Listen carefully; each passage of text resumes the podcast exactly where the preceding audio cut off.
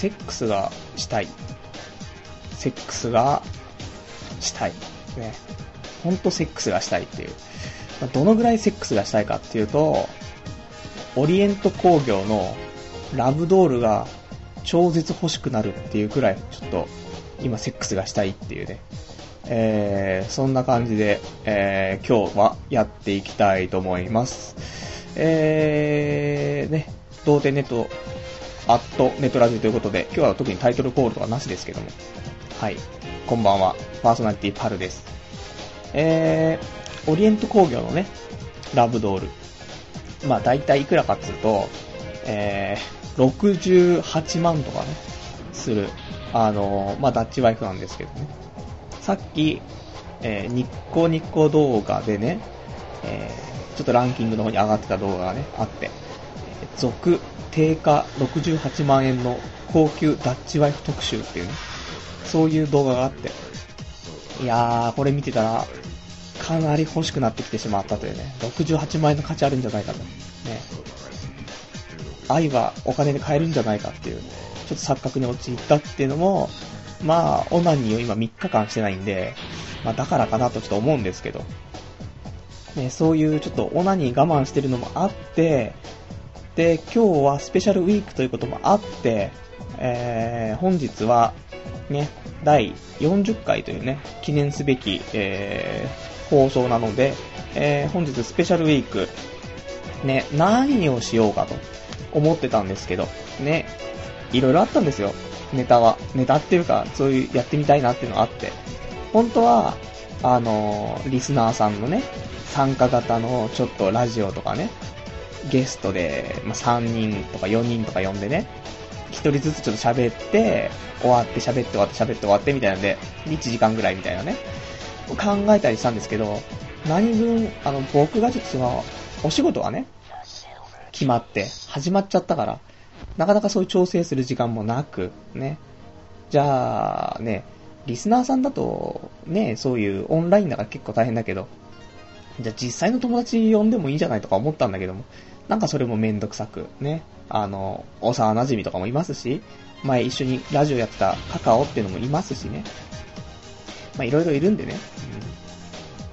うん。なんだけどそれもめんどくさいということで、どうしましょうという、ね、本当は他に何かあったかなあの、まあ、パンパースして、ね、あの、失禁しながら放送とか、まあ、いろいろあったんですけど、ね、ちょっと、まあ、難しいので、今回はね、あの、まあ、コーナーではないですけども、ちょっとね、一つの内容をね、えー、拡大版でちょっとお送りしたいなと思いまして、えー、本日一応内容は、まあ、ちょこちょこと、あのー少し変わってはくるんですけども、えー、まあ、スペシャルウィーク、えー、チンオナニー発表会というね、ことでやっていきたいかなと、ちょっと思うんですけども、ね、あのーちょこちょこと、もう40回もやってるんでね、僕の今までやってきたオナニーとかのね、お話もしてるんですけど、えー、ちょっと言ってなかったオナニーあったんじゃないかなとかっていう。ね、あと、まあ、なかなかね、40回全部聞いてる方もいらっしゃらないので、ここで総まとめっていうことでね、いろんなオナニーやってきたよっていう、そういう歴史とね、うん。まあまあ、これはこうだった、あれはああだったとかね、うん。で、ベストオナニーとかも、まあありますから。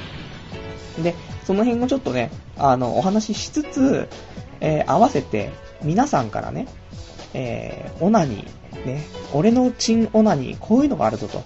その辺もお便りいただけたら、まあなんとか成り立つ今日のラジオじゃないかとちょっと思うので、えーぜひですね、えーお便り、今日ちょっと、えーチンオナニーをね、あなたのチンオナニーでちょっと募集しますので、ちょっとこちらをいただけたら嬉しいかなというところなので、えー一応、まあ、普通オタのコーナーでいつもちょっと言ってるようなことですけども、えーまあ、このリアルタイムで聞いていただいている方はね、あの、まあ、っていうか、このチンオナニーに関してはもリアルタイムリスナーしかちょっとまあ、参加できないのであれなんですけども、ね、えー、これ童貞ネットの掲示板のラジオ用スレからですね、えー、書き込みをしていただいて、えー、ちょっとお便りという形でね、いただければと思いますのでね、うん、ぜひちょっとお待ちしてますんでお願いいたしますね。えー、それでは、まあ、今日ね、えー、オナニーの話だけで1時間持つのだろうかというね、まあ持つんだろうけどっていうところもありますけど、えー、本日もいつも通りですね、23時、えー、50分から翌0時50分までの1時間ですね、えー、TBS ラジオ、伊集院光る深夜の爆発からが始まる10分ぐらい前までやっていきたいと思いますので、よろしくお願いいたします。それでは、ね、えー、チンオナニーのお話をしていくべきなのか、本当は、あのー、ちょっとね、話したいことは結構あるっていう、意外に。だって、ねえあの、先週のラジオ終わった次の日から、あの、新しい職場にね、出社してますから、全然あの、新しい仕事の話とかもね、したいんですけど、でも、なかなかね、そういう、あの、スペシャルウィークっていうことでそこまでできないので、まあ、一言ね、えー、会社行きました。うん。ね、同期の女に、同期の女にちょっと期待して行きましたけど、えー、全員ゴミでしたっていうね、うん。ラブロマンスは発生しませんということで、えー、まあ、仕事の話終わるんですけども、ね。あと、えー、この、明日僕ちょっと休みなんですけども、お仕事ね。で、次の出社が水曜日ということで、えー、その時に朝ですね、1分間スピーチをちょっとしなくてはいけないっていうことになりまして、僕はね、あの、ラ、ラジオこうやってやってますけど、ね、これが喋れるのは、人がいないから、ね、周りに人がいないから喋れるだけなことであって、人前では僕は喋れませんから、ね、しかも大勢の前でね、あの、前に立ってね、喋ることなんてなかなかできないので、スーパー上がり症なんで。で、ここで何を話すべきかと。1分間スピーチ。もちろん聞いてる人にメリットのあることを言わなくちゃいけない。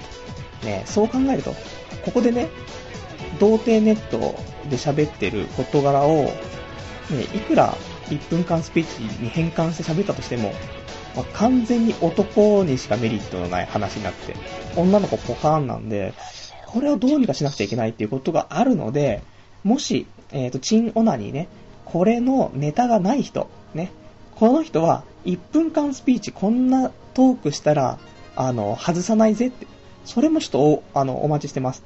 うん。本当に。これは、あの、正直、えー、リアルタイムじゃなくてもいいです。あのこの放送終わってからでもいいので、えー、水曜日のね、朝までにね、あのいただけると、僕救われるっていう部分があるのでね、ぜひちょっとこちらもよろしくお願いします。えー、それでは、えー、ちょっとオナニーのね、お話していこうかなと思うんですけど、ね、そんな話の入りって多分なかなかないんですけどね、オナニーの話からしていこうと思うんですけどもってね。で、オナニーなんですけどもね、まあ、僕が始めたのが、えー、中学校2年生ということでね、もしかしたら遅い。まあでも、自分的にはそれが、あのー、完全なるノーマルだと思ってるのでね、まあ、小学校は早いですよ。で、高校からは遅いですよ。で、中1、中2ぐらいだと思うんですよね。みんな始めたのって。なのでね、まあ僕は中2なのでスタンダードかなとは思うんですけども、ね、あの、友人に教えてもらってね、こうするとなんか、白い液体出るんだぜって、嘘つけみたいな。家帰ってやってみろよって。やったら、なんか、白い液出たみたいな。ね。そういうオナニーの、え、始まりでしたけどね。まあその前から、小学校の頃から、ね、あの、半ズボンをね、いつもパンパンにさせてたっていうのもありますけどね。うん。小学校の頃チンコを立てて、えー、裸でですね、チンコを立てて、お風呂上がりに。で、タオルを引っ掛けて、母親に見てみてすごいでしょっていう。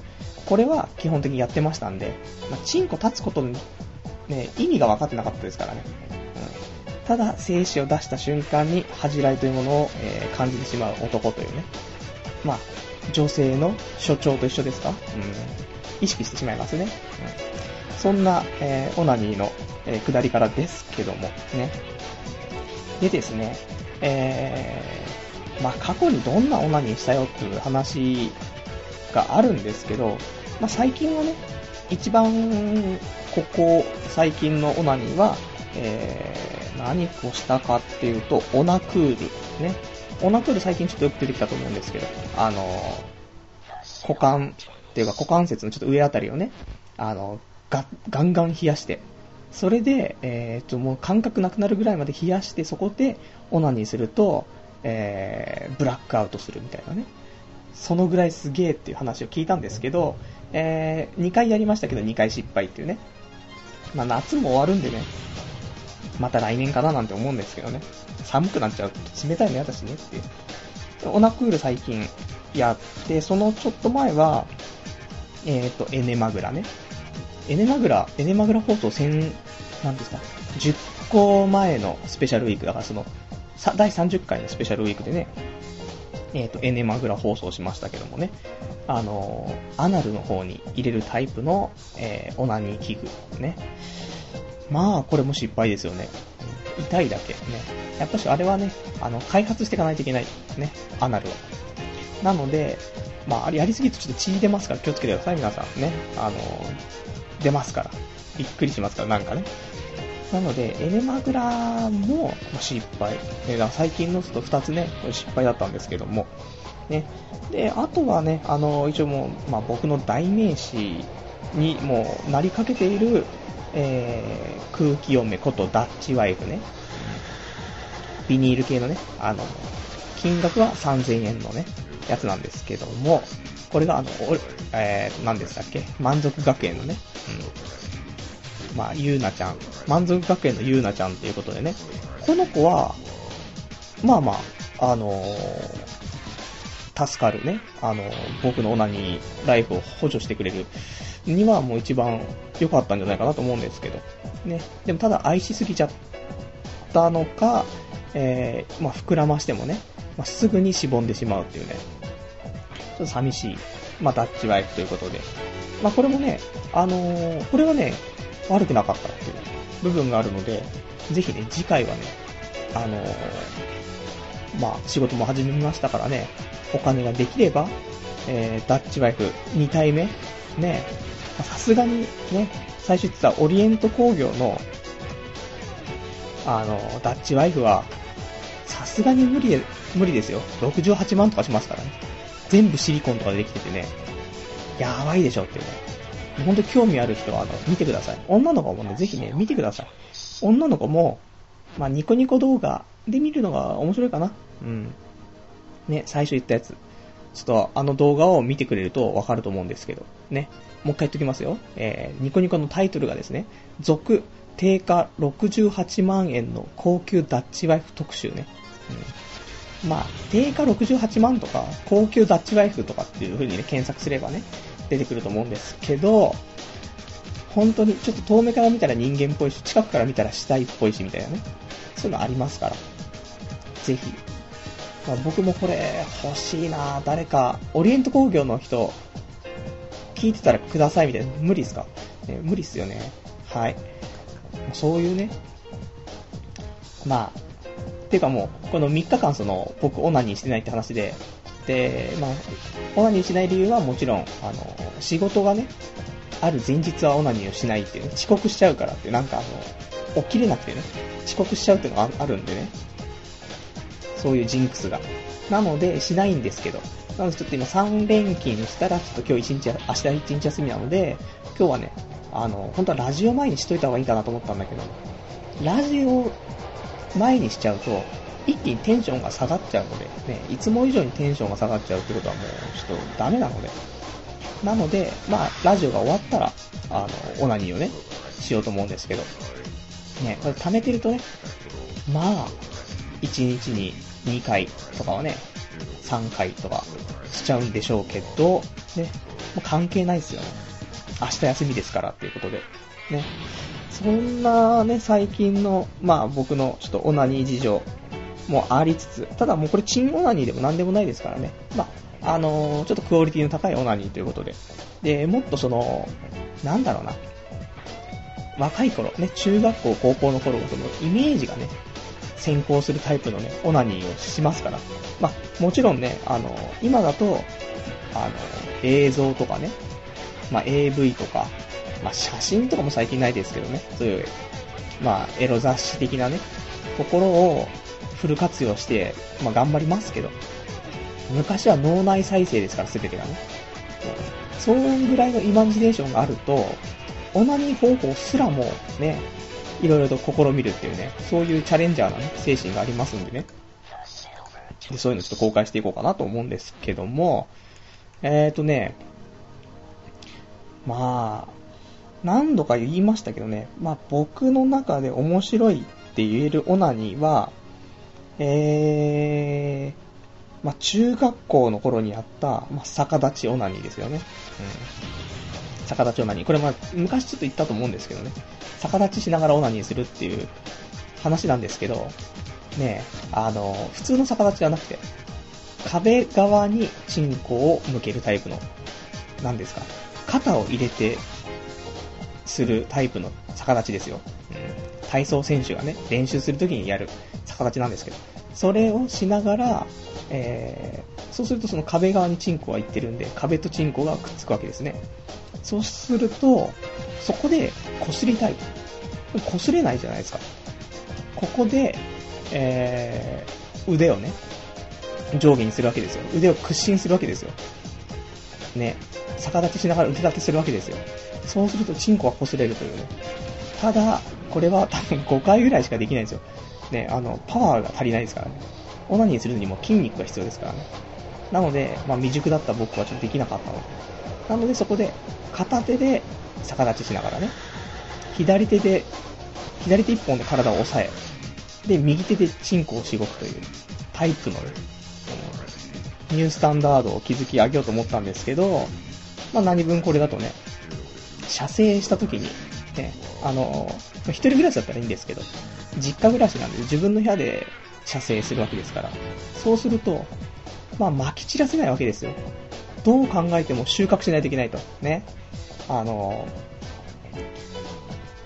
まあ、ティッシュ的なね、もので、ね、そういう、えー、チンコをカバーしないといけないわけですよ。出る直前に。ここが難しいと。ね。それはもう難しいんで、まあ、逆立ちしながらね、えー、シコシコと、頑張って、うっ、出るってなったら、えー、そのままね、逆立ちはバタンって、ね、倒れ込んで、で、出すみたいな。まあ、そういう、ちょっとね、本当あの頃だったからできたって、もう今じゃする気も起きないししたくもないんですけど、そういう逆立ちオナニーね、あの、ぜひ、あの、アクロバティックなものが好きな人はね、あの、ぜひお試しいただければと思うんですけど。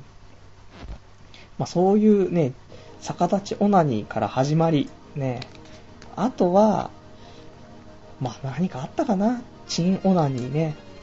えー、まあもちろん高校の頃は、えー、部活のね、合宿とかあってね、あの、合宿所みたいなのがあってそこで泊まったりしてね、夏とかは。あのー、まあ、部活やってたりしたんですけどね。そういう部活の、えー、お泊まりの時とかは、えー、学校のね、えー、トイレでオナニーするとかね、うん、しましたねっていうね、こっそりと。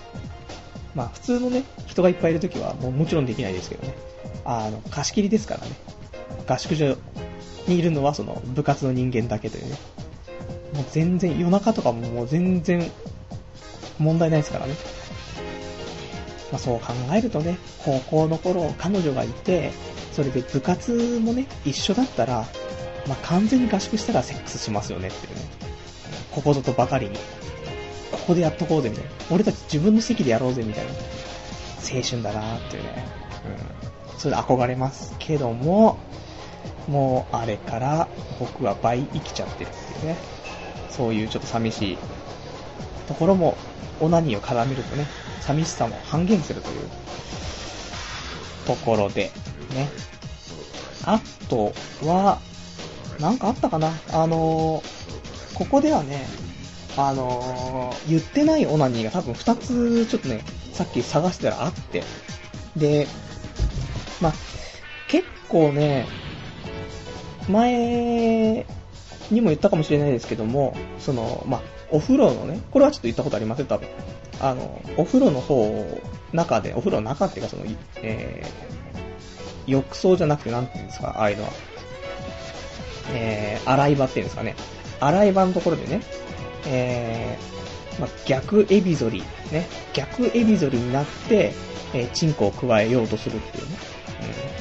うん、まあ、好奇心、好奇心が動かす、ね、この行動、ね、本当に、まああれは、あれはいつだったかな？あれ高校生とかだったのかな？ね本当に好奇心とその性欲がね、相乗効果で爆発した時にね、生まれる、ちょっと、チンコ、ねえなんとか自分の口で加えられないだろうかっていう、そういう欲求から来る、ね、その逆エビ反りですけどね。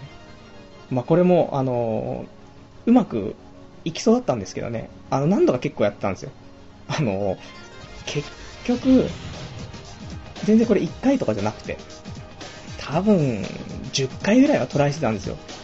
10回ぐらいトライっていうのは、えっ、ー、と、毎回日にちは違いますよ。ね、この日ダメだった、って。で、さすがに、お風呂が長すぎると親に怪しまれると思って、多少ね、長くなる時はありますけど、そういうのでね、ちょっと日は改めてやってて、多分10回とか普通にやってたと思うんですけどね、それで、なんとかね、途中で無理やりやることで、えー、チンコに、えー、チンコを加えられる状況まで行ったんですよ。てか、舐められるところまで行ったんですけど、な舐め、ちょろっと先っぽを舐めた瞬間に、すごい興ざめして、あ、これはちょっと違うんじゃないかと。ね。すごい好奇心すごかったんですけど、一瞬で冷めて、これはちょっとダメだということで、結局自分では加えなかったというね、ことなんですけど、もう、あそこですよね。僕のあそこターニングポイントね。あそこで僕が加えていたら、ね、もしかしたら、うほ、いい男っていう感じになったかもしれないですけどね。今ど、今ぐらいはね、もう、多分ガチムチ、レスリングとかもね、たしなんでたんじゃないかなと思うんですけど、あそこでとどまった俺、ね、ありがとう。ね。過去の俺にお礼言うっていうのはね、多分その部分しかないですけどね。なので、その、まあ、自分で加えようとしたのもね、あり、ね。未遂で終わりましたっていう。で、お風呂っていうのはね、意外と、その、実家にいるときは自分の部屋か、トイレか、お風呂、ね。この3点でしかオナニーできませんから、基本は。そうすると、自分の部屋では、まあ普通ですよ。普通っていうか、まあ、さっきのアクロバティックなのありますけどね。そういうのあったりとか。あとトイレだったら普通にトイレ。まあ漫画、エロ漫画とかね、エロ雑誌とかその辺を持ち込んで、えー、やるとかね。で、あとお風呂。ね。お風呂は、まあ意外とそのもう裸ですから、ね、そこで別に変な話、その、いつもは室内は、室内っていうかその、地上は、オナニーして出すときにティッシュを使用するわけですよ。ね、僕途中からまあトイレットペーパーに移行しましたけどね。で、ティッシュを使うと、やっぱしちょっと、フィニッシュの時にそのぶ、ぶっぱ感がないので、ぶっぱしたい。ね。その時、あの、お風呂だと、ぶっぱしても流せばいいんですよ。なので、お風呂でのオナニーは正直多かったよねっていう。多分これ男性は結構多いんじゃないかと思うんですけど。ただ、ね、お風呂でぶっぱした場合の注意点ね。これは、あの、男性は大体わかると思います。ただ、女性はわからないと思うんですけど、えー、女性の皆さんはね、あの、自分がお母さんになった時ね、子供が、えー、こういう行動をします。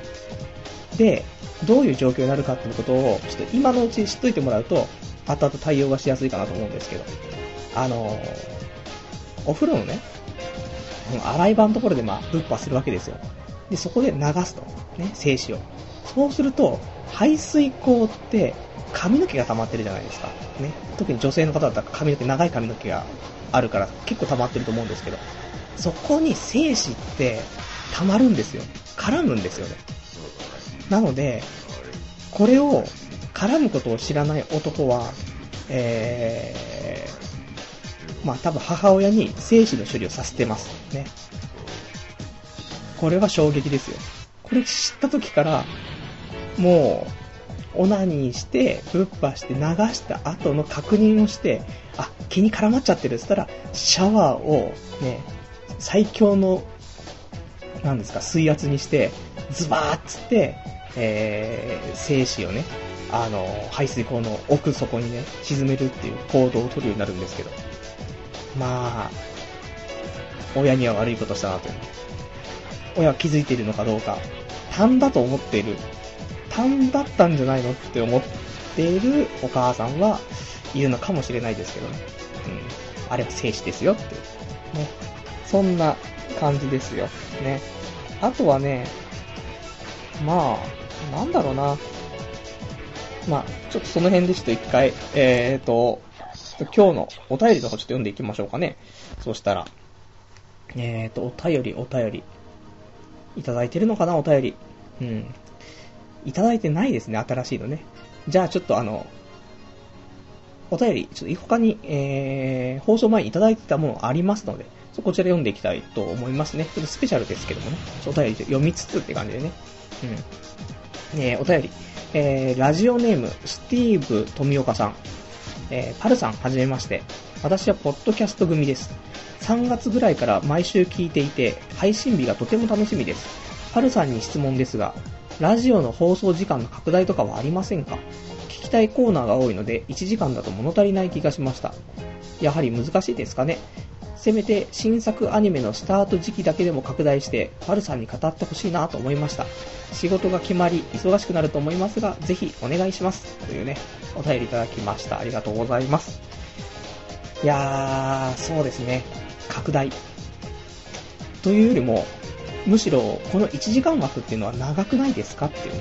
そこから始めようっていう、ところなんですけど、他のね、ポッドキャストとかっていうのを、1時間とかっていう長い配信僕あまり見たことないんですけど、みんな10分とか、長くても30分とかね、そういうので、ちょっと更新頻度が高かったりとかってのあるんですけど、僕のはね、ちょっとあの、1時間。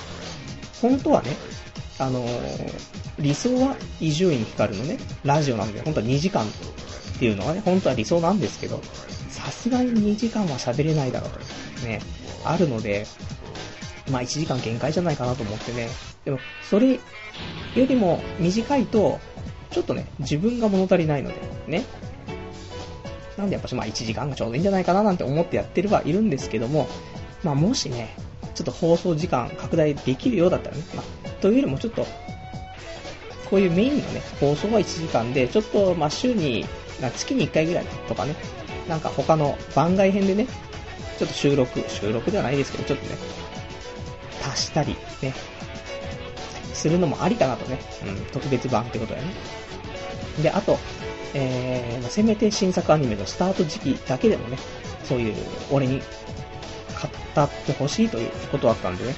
ただ、新作アニメ最近ね、見てないっていうね、そろそろ始まりましたか？まだですかね。なので、えー、まあ、どうかな。またやろうかな。てか、あの、前よくやってましたけど、その、新作アニメ批評みたいなね。あれあんまり評、好評じゃなかったんじゃないかなと僕ちょっと思ってたんですけど、ね、あの、需要があるなら、ね、またちょっとやっていきたいなと。まあそんなに前みたいに20、週21本とかも見る機会はないですからね。行って週10本とかになるでしょう。マックスで頑張っても。なのでね、全然、あの、いいかなと思うので、ね、ちょっとやっていきたいなと。で、ちょっとこのお便りもあって、そね、聞きたいコーナーが多いので、とかってね、言ってくれたのでね、そう、コーナーをちょっと拡大して、ちょっとスペシャルウィークやればいいかなと思って、今日のちょっとオナニーのね、そういうスペシャルっていう形になりましたね。こういうお便り、ちょっと本当にありがたかったっていうね、ところですね。ぜひぜひ、またお便りいただければと思います。えー、それではですね、お便りもう一個読んじゃおうかなと思うんですけども、えー、富蔵さんですね。えー、パルさんこんばんは。久々に書き込みです。羽虎さんが上に書き込み、書き込みされてますが、最近私も花粉症です。大学の時には花粉症とは無縁でしたが、地元に帰ってから再発しました。今の時期、原因は稲の花粉です。故に私は花粉症は田舎病と呼んでおります。えー、スーファミといえば、ファーストサムライが好きです。これ知ってますか？演歌調の BGM。いや、これは俺読んだ。失礼しました。これは先週読みましたね。ね。本当に。ね、僕は記憶力がないですね。はい。まあ、そういうことでですね。うん。無視してください、僕の発言は。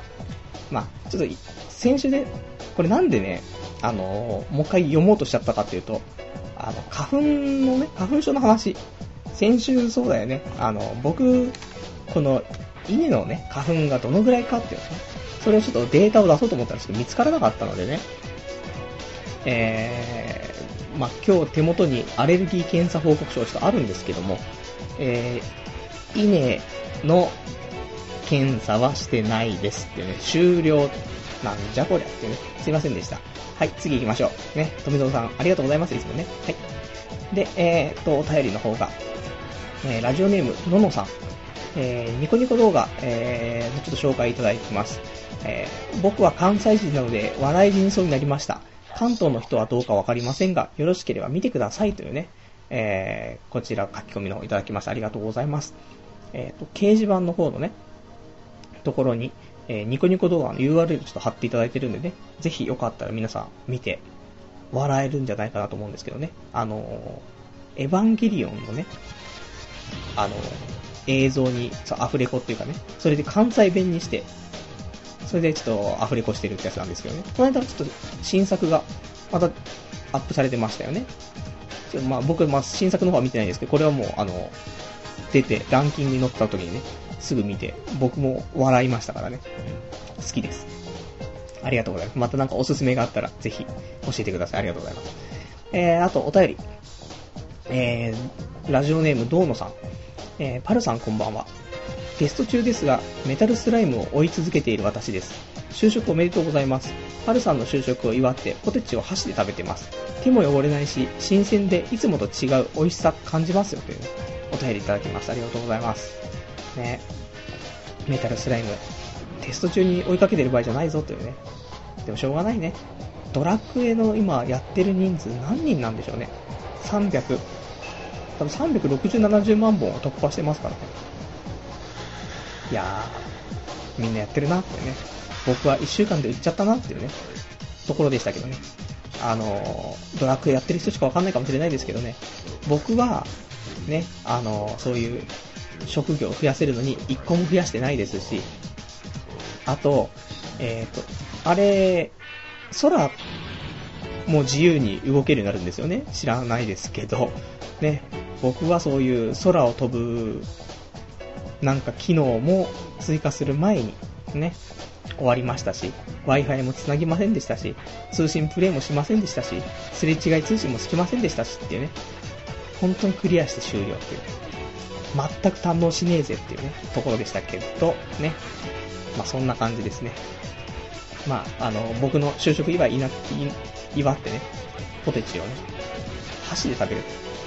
まあ一番いいですよ。本当に。あの、手汚れるの嫌ですからね。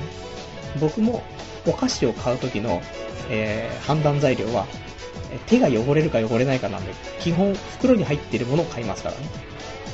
だから、嫌なんですよね。手が汚れるのが、ね、しょっぱくなった手で、チンコ触ったらチンポが染みるわけですよ。良くないっていうね。こういうことだと思いますよ。東野さんも、ポテチ食べた後にすぐオナニーがしたいわけですよね。だから、ね、ポテチのその塩とかコンソメが手についちゃうと、その後オナニーに差し支えがあるから、箸でするっていうね。いや、箸でオナニーじゃないですよ。箸でポテチを食べるっていうことですからね。まあ、ぜひ、まあ、ポテチ後のオナニーもね、堪能していただければ、これ幸いかと思います。ね。えー、そういう形ですよ。ね。これはいいのか？ね。あのー、オナニーのお便り待ってるんですよ、僕は。ね。皆さんのチンオナニーね、待ってますから。えー、掲示板の方にね、えー、お便りの方、ください。あと、えー、休み明けの、ね、あさって、僕が、その、職場でね、しなくちゃいけない1分間スピーチ。これのネタね、どっちかをください。本当に、困ってます。ね、1分間スピーチの方、本当に困ってます。あの、胃が痛くてしょうがないね。ね、1分間スピーチもオナニーの話とかだったらね、1分間じゃなくて1時間するって話なんですけど、なかなかできないですよね。俺の特技というかね、好きなことは、まあ、オナニーでしょ？で、ラジオ配信でしょ？あと、伊集院のラジオとか。ねセックスしたい。で、漫画、アニメ、ゲームでしょ？どれも女の子にヒットしないっていうね。いかん、ね。なんか他の人は、なんかね、えー、最近の趣味はとかね。あと、こないだ行った、あの、面白い、なんだろう、面白い食べ物が出てくるお店とか、今日は、あとは、おすすめのテレビ番組とかね、そういうのを喋ってました、皆さん。ね。僕はそういうのわからないという。おすすめの、えー、この、えー、秋から始まるね、アニメ、ベスト3語りたいと思います、みたいな。シーン、みたいな。苦しいなーっていう。それか、ベストオナニー。ないなー、みたいなね。全然、うん、俺の好きなダッチワイフベスト3みたいな。うーん、ないなー、みたいなね。いろいろありますから。まあなんかもうちょっと一般受けするやつをくださいっていうね、ところなんですけどもね。はい。それでは、またちょっとチンオナニーの話をね、えー、としていこうかなと。まあ、チンオナニーもね、僕もそんな種類ないですけどね。他ね、あるとしたらですね、えー、これはね、で、お風呂の中っていうね、話があったんですけど、じゃお風呂の中じゃなくて、お風呂でやるオナニーが多いって話だったんですけども、まあ、もちろん、えっ、ー、と、お風呂、浴槽のね、浴槽の中でオナニーしたこともありますよっていうね。水、お湯が入ってる中でオナニーして、精子出すとどうなるの？みたいなね、ことをやったりとか。あとは、これは、多分まだ未公開のオナニーの話なんですけど、あの、お風呂の、なんでしょう、椅子、椅子ってあるじゃないですか。その洗い場のところの椅子とか桶とかね。そこの椅子に、えー、座るところにね、ちょうどその、ケツの下ぐらいに、ちょっと、ちょうどなんか丸い穴がね、開いてたんですよ。多分、その、ね、濡れた体で座った時に、あの、何も穴開いてないと水が抜けないんで、水抜くために、そのちょうど真ん中に穴が開いてるんですけど、ここにチンコが入れたいって。この穴にチンコ入れたい、チンコ入れたいになっちゃって、じゃあチンコ入れようって。ただ、難しいのが、えっ、ー、と、勃起したチンコは、えー、入らないんですよ。ちょうど。一回りちっちゃいんですよね。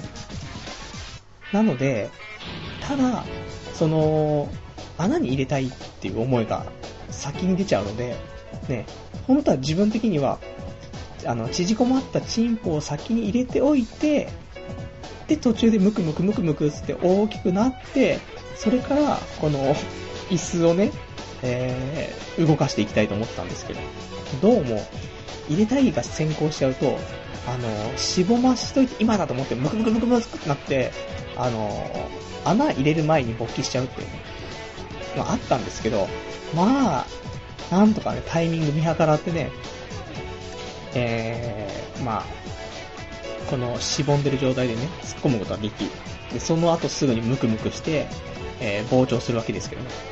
そうすると、もうパンパンなんですよね、その、結局その一回りちっちゃい、まその、まあ、一番太いところに対して一回りが、まあ、ちょっと二回りぐらい穴がちっちゃいのでね、そういう竿の部分だったらね、特にまあまあ、ちょうどフィットする、ちょうどフィットっていうか、ちょっときついぐらいでフィットだったんですけどね。でも、この、椅子の穴っていうのは、あのまあ、薄いわけですよ。ね。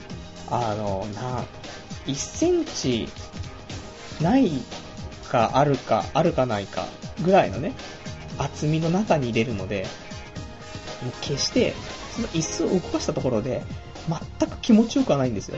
ね。なので、椅子は、おすすめあんましませんけど、ただ穴があれば突っ込みたいっていう、そういう中学生ぐらいのね、この気持ちは叶えるには、まあ、第一歩だったかな。初めて入れた穴っていうね。初めて入れた穴、お風呂の椅子の穴みたいなね、ところはね、うん。今日、久しぶりにこうやってオナニーの話をしようかなと思った時にね、いろいろ考えたら出てきたね。本当に、15年越しぐらいの記憶がちょっと開きましたからね。あとはね、えっ、ー、と、これも、えっ、ー、と、未公開でしたけども、これオナニーの方法に近いですけどね。あの、あぐらをかいて、あぐらっていうか、えーと、なんて言うんでしょう。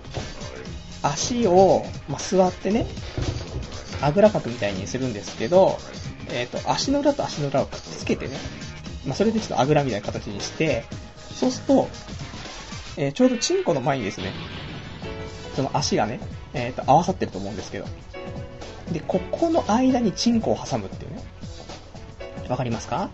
で、えっ、ー、と、ラジオ聞いてる皆さんね、えっ、ー、と、自分のチンコをちょっと、あのー、まあ、うまくちょっと使ってね、やってみてほしいんですけども、ね、まず、え、あぐらみたいな形を取りまして、で、足の裏をね、え、くっつけます。で、そうすると、チンコの目の前に足が合わさってる形になりますので、えー、チンコをですね、この間に挟みます。ね。これはきつく挟みすぎると、あの、チンコ潰れますからね。これ気をつけて、あの、優しく、ね、包むように、この加減はちょっと職人芸なんでね、あの、修行してください。ね。で、これを、やる、えー、さ、こうやって挟むわけですけども。で、この状態で腰を動かすんですね。うまく。うまく腰を動かすんです。そうすると、まあ、正常位みたいな形ですよ。ね。そうすると、あのー、結局、手を使わなくても、えー、オナニーができるんですね。なんですけど、問題は、これをやっている間に、えー、やっぱりチンコはちょっと滑ってって、どんどんその勃起もしてからどんどん上にね、この重力とは逆の方向に行こうとするので、えー、足から飛び出てきちゃうんですね。上に、ビヨンって。これをカバーするために、えー、この足と足の、えー、ところをですね、手で蓋をするんですね。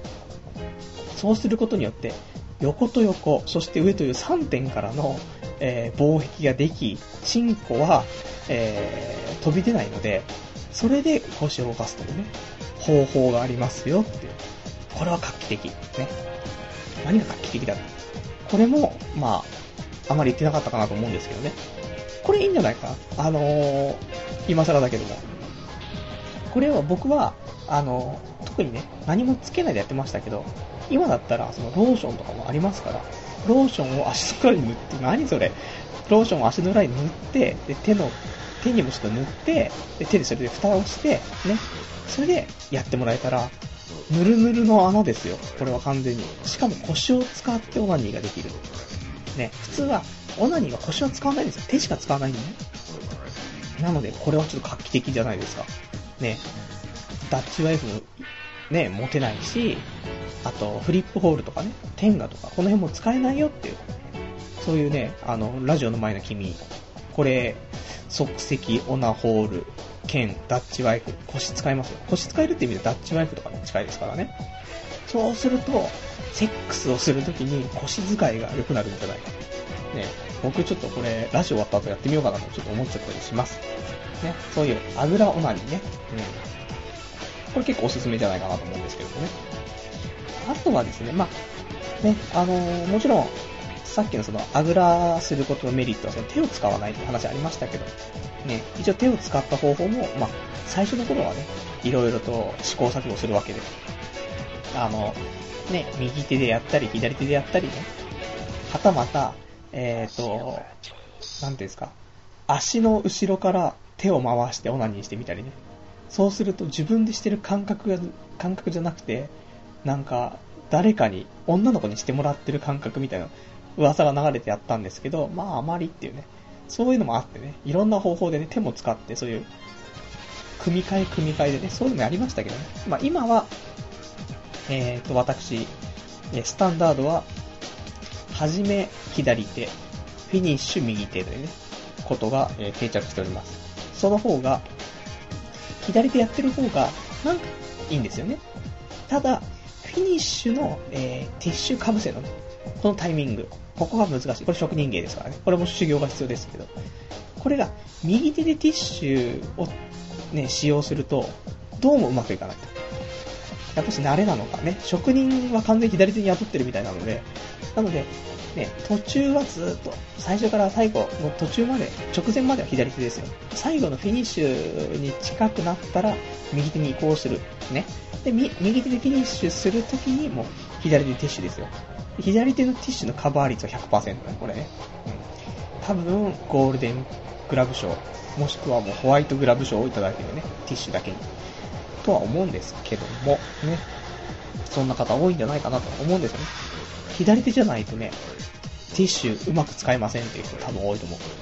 右手はあまり使えないんですって言ってね。うーん、どうかしら。右打ち、うん、あ、よくわかんないです。どうでもいいです。はい。そういうところもありますよって言って。で、えー、あとね、そうだな。あと僕のチンオナニーは、まあそんなチンオナニーでもないですけどね。あの、まあ試してみたっていうところですけども、えー、昔プロジェクターをね、買ったことがあって、まあ、実家にいた頃だからね、えーと、21歳とかその辺ですか、20歳から22歳ぐらいの間ですけどね。で、プロジェクターが欲しい。プロジェクターを買って、で、まあ、大画面ですよ。もう、100インチぐらいですよ。壁全体にドーンって出せるぐらいで。ただ、あのー、家じゃね、リビングじゃ出せませんから、実家ですから。自分の部屋の壁でね。なので自分の部屋、自分がいるのに自分の部屋は真っ暗っていうね。で、壁全体に、えー、まあ、映し出せるわけですけどね。プロジェクターでね、画面が。で、もちろん映画とか見ますよ。ね。も、もともと映画とか見ようと思ってプロジェクター買ったわけですけども、やっぱり、どんどん、まあ、移行していくわけですよね。エロの方に。そうすると大画面で AV を見るとね、ところに至るんですけども、その100インチぐらいの画面で AV 見ても、全く盛り上がらないっていうね。うん。なぜかというと、えー、女が、もう自分の何倍もの体の大きさをしてるわけですよ。結局。それは無理っていう。何が何やらわからないっていうね、脳で処理しきれない大きさの AV っていう形だったので、僕個人は、えー、プロジェクターで AV はあまりおすすめはできない。ね、だからもし、ね、プロジェクターで AV 見たらすごいんじゃないのっていうことでプロジェクター買おうとしてる人いるかもしれないけど、あまり良くないんじゃないかな。ね、しかも自分の部屋とかってなると結構狭い、まあ、狭いっつっても、その時多分7、7畳ぐらい、6畳7畳は多分部屋はあったと思うんですけどね。で、そこの壁に映すから、まあね、別に特に壁とか何も使ってなかったので、そこま、フルで使って100インチとか出せましたけど、でも、その100インチって、本当にその、映画館ではないですけど、多少広いところで100インチだったらいいんですけど、その6畳とかでね、100インチの画面があっても、もう視野いっぱいなんですよね。視野いっぱいに、でっかい女の人がセックスしてるみたいな巨人ですよ。なので、ちょっと盛り上がらなかったかなというところがあるので、ちょっとプロジェクターはあまりおすすめはできない。でも、興味津々の人はね、いい機会なのでぜひ、ね、でやって後悔してもらった方が、ね、自分で体験しないとわからないですからね。あとはね、えー、っと、これはもう言ったかもしれないですけど、まあ、結局ね、あの、オナニーのピークはいつかって話ですけど、やっぱ中学校、高校なわけで、ね。で、まあ、高、中学校はまあ始めたばっかりだからね、試行錯誤ですけど、まあ、高校になると、まあ素敵なね、オナニーを覚える、ね、時期かなと思うんですけど、みんななんか一個ぐらい必殺技があったと思うんですけどね。僕の、えー、も、何回か出たかもしれないですけどね。まあ、そこまで詳しくは話してないんでね、その、流れからちょっと話したいと思うんですけど、まあ、僕は高校の頃ね、部活メインでちょっと頑張ってやってたわけですけどね。その部活、まあ、さっきも言ったその合宿とかね、まあ、その時もオナニーしますし、ね。で、まあ、毎年文化祭があるんですね。文化祭でいつも、その、うちの部活は出し物として焼きうどんを作ってね。それで、えー、部品に当てた、当ててたっていうところがあるんですよ。その利益を。で、これのうどんが絶対余るんですよね。で、余ったうどん、ね。こいつを家に持ち帰りですよ。ね。みんなで流した汗とね、そういう青春の思い出に詰まったうどんをね、まあ、これ1パック1パックになってるんでね、これを持って帰りね、各自。で各自みんな食うわけですよ。僕は持って帰ってきたうどんを、ね、え、ちょっと真ん中に穴を開けて、で、えー、お湯を、あ、水を入れてね、それで、まあ、あの、普通にそのままだと、カチカチ、カチカチっていうかその、少し湯通しではないんですけど、水通ししないといけないので、で水通しして、まあ、あの、麺をほぐしてね、あの、茹で麺ですよ。ソフト茹で麺みたいな感じですよ。で、それを、えー、水を通してね、で、ほどけたと。柔らかくなりました。で、水抜いて、そこにチンコ突っ込むっていうね。うん。うどんオナニーなんですけども。まあ、これは、無敵ですよ。文化祭、毎年の文化祭後の楽しみですよ。俺一人の高野菜ですよ。完全に、えー、ド変態だって言われましたけど、いや、このうどんはすごいっていうね。いや、そのうどんの、その、もちもち感、ね。これが、普通の、その、一枚板じゃないんですよ。これがもう、線、線なんですけど、その太い、ね、うどんの線が何個もあるから、もう、それを、ね、あの、袋に、チンコ突っ込んで、それで、その、周りにそのうどんを、えー、まあ、袋の上からですね、えー、ちょっと圧力かけるわけですね。そうするともう完全にうどんが俺のチンコを包み込むわけですよ。それでするオナニーは、そのもちもち感と、その、ね、絡みつく感とね、あのそのもう瓶に絡みつくこのチン、ひどい話だな、これはな。これはすごい。ね。まあ、その後もちろん美味しくいただきましたっていう話なんですけどね。食品は、ね、あの、皆さんそういうのね、デリケートですから、もちろん美味しくいただきましたよ。ね。いただけねえよって。ねちょっと無理がありましたね。ごめんなさい。まあ、そんなね、まあ若気の至りってことでね、あの、笑い飛ばしてもらえばいいんですけども、そんなうどんオナニーね、これはね、手軽だと思うんですよ。今から、あの、聞いてるみんな、あの、コンビニ、まあ、コンビニだと高いのかな ?1 パックのやつだと。でもその辺のスーパーだったら50円もすれば、かければね、そういううどん1パック買えるのでね、それでちょっとぜひ試してもらえると。これはいい。即席オナホールとしてはね、無敵。しかも食品だから、ま、捨てちゃまずいんですけど、捨てても食品ですから、変な話。あ、なんか賞味期限切れちゃったんだなっていう、そういう認識で、変な話、ゴミ捨て場に捨てといても問題ないですからね。あの、ちゃんとま、捨てる日にね、燃えるゴミの日だったりとかに捨てればいいんですけども、だこれが、オナホールは使い捨てのオナホールとかだったらね、天下とか。だと、ね、使い終わって捨てました。ね。したらビニール袋の中から半透明ですから今ね。そしたら中からちょっと、天下のケースが見えてる。あの人んち、なんか天下使ってるわってなるわけですよ。ここがうどんだった場合、うどんだわ、賞味期限切れたのねで終わるわけですね。こんなにいいオナホールはない。しかも、天下とか買ったらやっぱりね、1000円ぐらいしちゃいますから、1000円前後しますからね。使い捨てなのに。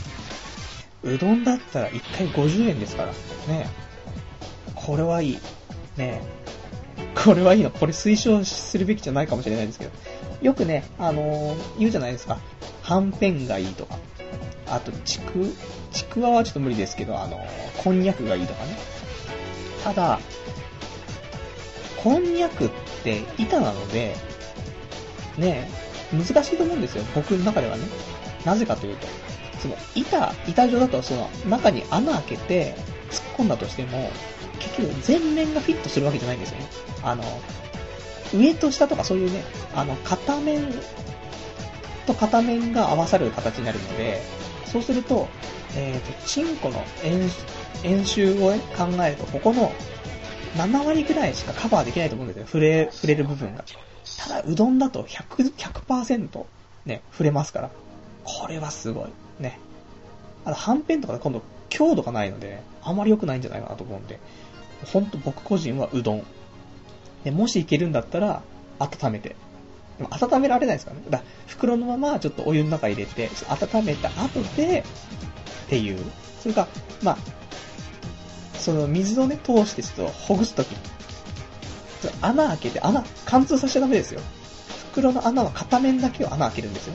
それで、まあ、水入れて、あの、ぐちゃぐちゃぐちゃぐちゃって、で、あの、ほぐして、水をそこの穴から出して、ね。で、あの、袋に入ったうどんっていうね、そこに突っ込むってことですからね。そうすると、あの、貫通してるわけじゃないですから、その精子も全部外に出ないで、そのうどんのパックの中に収まるので、捨てるのも楽ちん、楽ちんなのよ。で、ここの水で、その、麺をほぐす、ほぐすときに、これお湯でやってもらっても、ぬるま湯でやっていただけたら今度人肌になるから、ね、40度ぐらいでやってもらったら、いいんじゃないかなと。ベストじゃないかなと思うんですけどね。あまりよろしくないかな。ね。この放送は需要があるのかというね、えっ、ー、と、現在生放送で、えー、お送りしている童貞ネット、あとネトラジですけども、えー、ね、リアルタイムは、掲示板の方に書き込みをしてくださいって、今日もうこれ3回目なんですけど、えー、一個も書き込みがあの増えないというね、なぜでしょうか？オナニー、チンオナニーないですか？皆さんね。あの、あったらぜひ教えてもらいたいなと。ね。まあ、僕のチンオナニー多分このぐらいなんで、本当はね、この間にみんなのチンオナニーも読みつつ、やっていこうかなと思ったんですけどね。まあ、意外にまあまあ、なんとか1時間、持ったかなと。ね。ところで、まあ良かったかなと。まあ、あとはね、僕のじゃないんですけど、チンオナニーね。えっ、と、僕の友人とかだと、えー、自分の飼ってる猫ね。うん。自分の飼ってる猫に、えー、無理やり、えー、舐めさせようとしたとかね。猫はすごい嫌がったって話ですけど、まあ、そんな話を聞いたりとかね。うん、あとはまあ会社でね、あの、ちょっと休憩、みんな仕事してる時にちょっとトイレみたいなところで休憩行った時に、えー、オナニーしてるとかね。そういう人が まあ、いますよ。周りにはさすがにね。そういう、まあ男はみんな多分そんなもんだと思いますよ。なので、明日ね、まあ、明日、まあ、皆さんお休みかと思うのでね、連休明け、ね、まあ、会社の方は仕事行ったら、ね、女性の人はね、あの、男性社員、ちょっと見ててください。あの、あ、あの人ちょっとトイレに行ったのかしら？と思ったら多分、この人オナニーしてますから。ね。で、帰ってくるとスッキリした顔してますからね。それはもう、もうトイレ行きたくてトイレ行きたくて、膀胱パンパンで、で、スッキリした顔じゃないですからね。よく見てください。ツヤツヤしてますから、顔が。ね。スッキリしてますから、そういう意味でね。その辺もね、あの、注目して、えー、来週からね、皆さん生活していただいたら面白いんじゃないかと思うんですけどもね、こんな放送、これスペシャルウィークなんですけどね、まあ、来週はね、なんとか、ねえ、まあ普通のやつやりますけども、まあ、次のスペシャルウィークって、まあ、もう50回目っていう形になるのでね、まあ、3ヶ月後ぐらいになるんですよね。年明けぐらいになっちゃうのかなってか、僕がこのラジオを1年以上やるのかって話もちょっと、あの、あるんですよ。やるのかやらないのかっていうね。あの、黒歴史からこんにちはっていう、その、過去の日記を読んでるコーナーなんですけども、これがね、1年経っちゃうと、あの、一周しちゃうんで被ってくるんですよね。どんどん。そうすると、ちょっともう、難しいの、黒歴史からこんにちははと思うんですけども、まあラジオはちょっとまあ、需要があるならね、もう僕もこれ楽しくね、毎週やらせてもらってるんで、まあ、続けられたら続けていきたいなと思うんですけどもね、まあ50回のスペシャルウィークを目指してね、えー、また来週から頑張っていきたいなという感じですね。ねまあ、あとはもう、次のスペシャルウィークどうするかっていうね、こともちょっとも考えていかないとちゃんとね。できれば次、リスナーさん参加型がいいんですけど、ちょっとね、何をしていいかがわからないっていうね。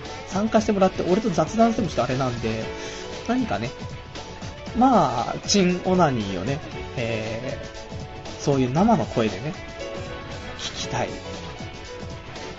まあ、みんな出演拒否っていう形になっちゃうので、もう少し出演しやすい流れの何かをね、考えたいなと思うんですけど、難しいのかなね、その辺も企画倒れかなっていう感じで。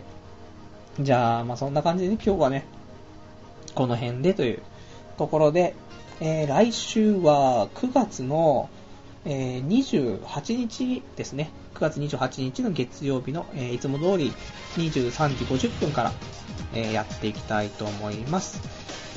ね、えーと、そういうことで今日はね、いや、なぜ、え、お便りを皆さんくれないのかというね、謎な今日放送でしたけど、あまり需要がなかったのかというね、ところにちょっと陥りますけどね。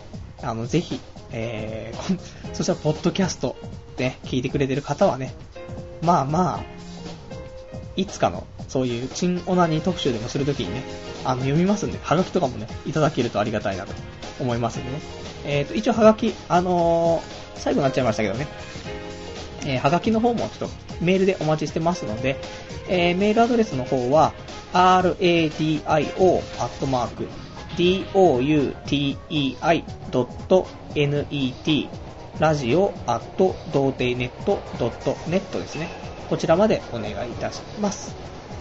えー、それではですね、えー、っと、僕は何度か掲示板を更新してるんですけども、全く増えないので、じゃあこの辺でね、えー、本日終わりにしたいと思います。えー、ご視聴ね、えー、1時間、長い間でしたけどもね、えー、ありがとうございました。それでは、また、えー、来週お会いいたしましょう。さようなら。